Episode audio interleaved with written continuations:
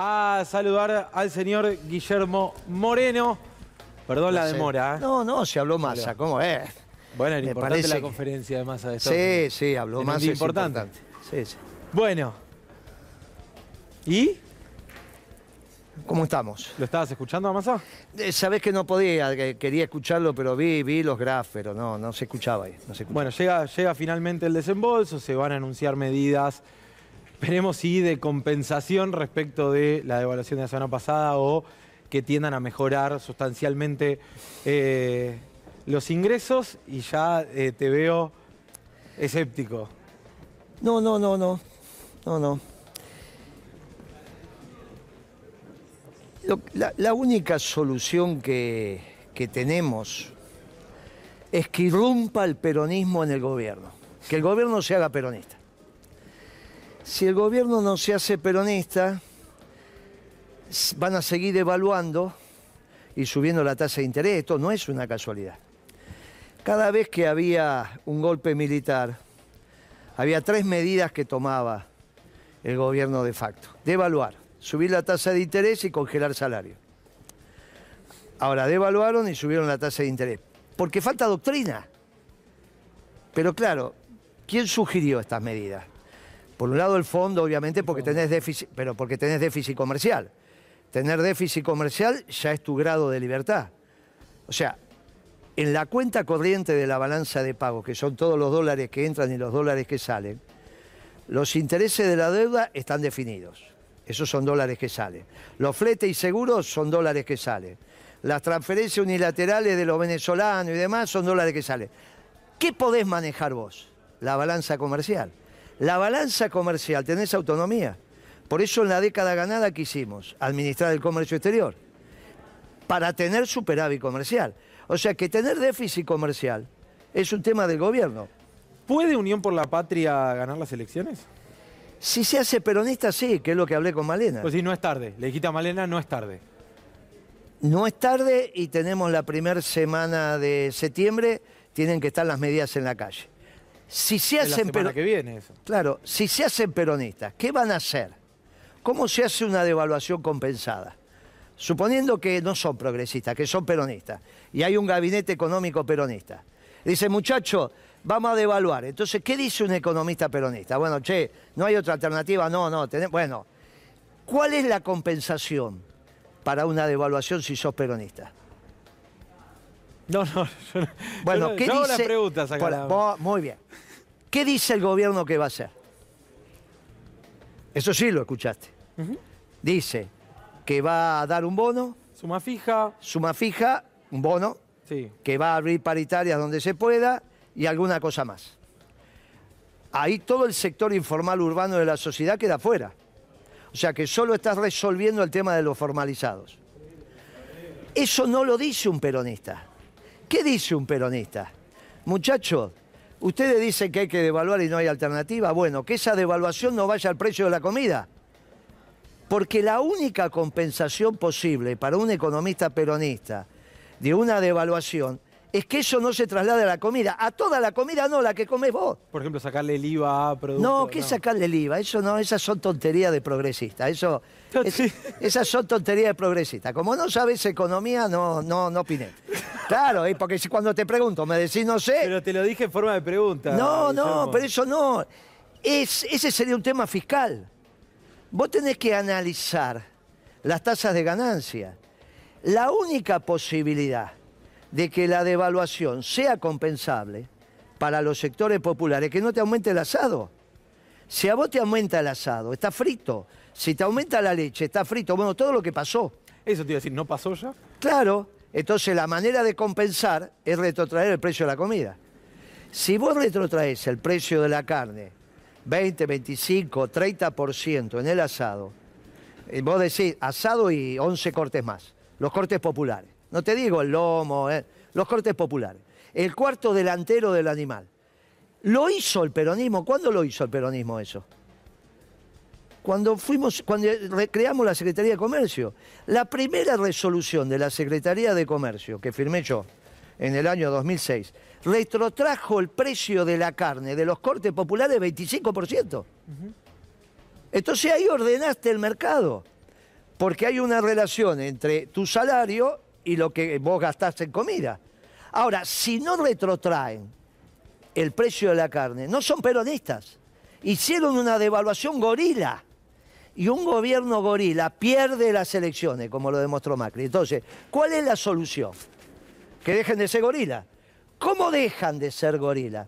Entre otras cosas, teniendo una economía peronista. Es difícil, es muy fácil, ya lo hicimos. Quedan dos meses. Bueno, hasta las 60 días. elecciones de octubre quedan, sí, 22 días y un mes, digamos, pensando que esto ya viene masa y que esto lo haces la primera semana de septiembre. Tenés que resolver el tema de la carne, el tema de los lácteos, el tema de los farináceos, el tema de la fruta y la verdura, lo popular, lo popular. Por eso en el gobierno peronista dividíamos masivo, selectivo y premium. Selectivo y premium, y sobre todo el premium lo podés dejar caminar. El problema es que te aumentaron lo masivo. Le, le hiciste un desastre al ingreso de los sectores populares, jubilados, jubilaciones, pensiones, sueldos y salarios. Te juntaste con Malena Sí. eh, el otro día Hablamos todo esto, ¿eh? y le, eh, justamente a eso apunto. O sea, todo ¿Y? esto.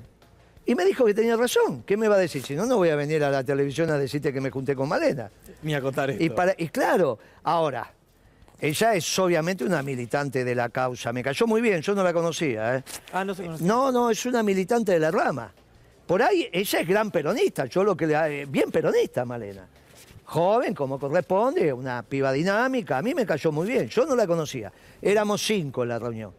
Si no irrumpe el peronismo en el gobierno y hace peronista al gobierno, esto está terminado. Esto está terminado. Vos imaginate que te dieron una paliza en las elecciones y a las 10 de la mañana devaluaste y subiste la tasa de interés. Sí, sí. Pero parece que lo hiciste a propósito. Estás más complicado que el domingo. Y, o sea que se perdiste abrieron voto. las urnas. Milei va para arriba y Massa va para abajo, es obvio. Bien, entonces hay que revertir esto, hay que dar una situación de decir, mire, esto no era la economía peronista, esto eran muchachos progresistas, socialdemócratas, esto no tiene nada que ver con el peronismo. Volvamos al peronismo. ¿Cómo volvés al peronismo? Bajando el precio de la comida. Tenés que bajar el precio de los medicamentos. De los medicamentos masivos, hay que bajar el precio. Hasta Rucaf se quejaba el otro día. ¿Qué análisis haces del resultado? De, El resultado de las elecciones. ¿Te sorprendió? ¿Lo veías venir? Me refiero puntualmente al 30% de, de Milei. Lo que, no te, lo que no te sorprendió fue la catástrofe para el oficialismo. Todos sabíamos que el oficialismo iba a ser una muy mala elección. Lo que sí te sorprendió fue el verdugo. Nadie tenía este verdugo. Lo tenías a Cambiemos de verdugo. Y Sí. en todo caso Patricia o, o, o Larreta. No Milei. Lo de Milei también es muy interesante porque en el discurso del éxito, cuando sale a hablar, desde la dictadura para acá, nadie te habló de revolución. El que toma la revolución es Milei con un concepto extraordinariamente complejo para la sociedad argentina.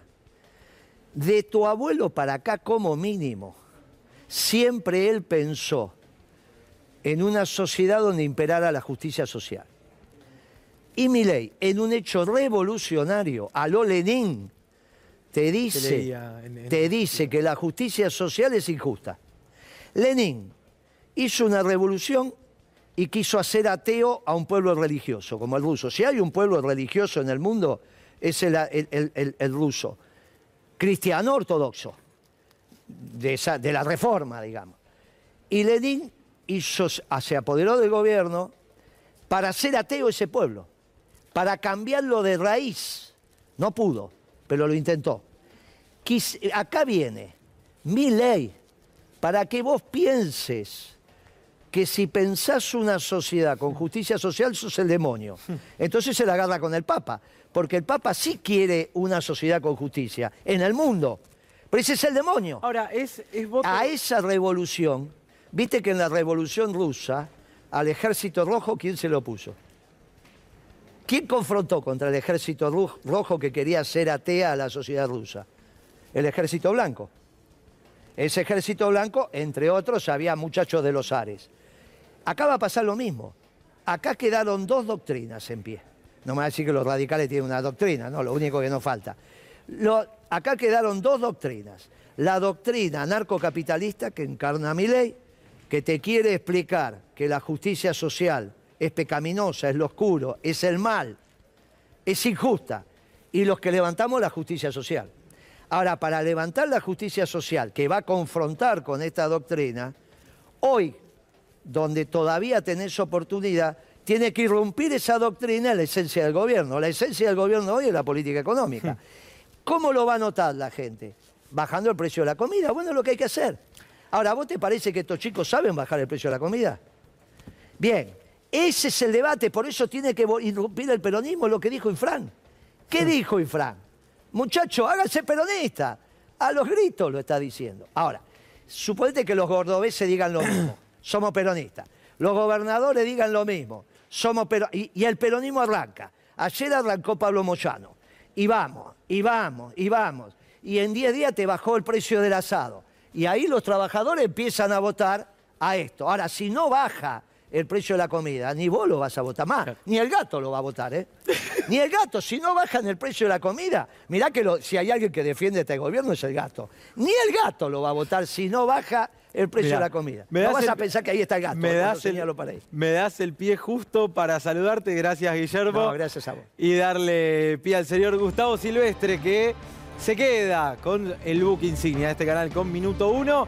Nos reencontramos mañana a las 17 horas para hacer el diario aquí en C5N. Gracias Guillermo. ¿eh? Gracias. Hasta mañana, buenas noches.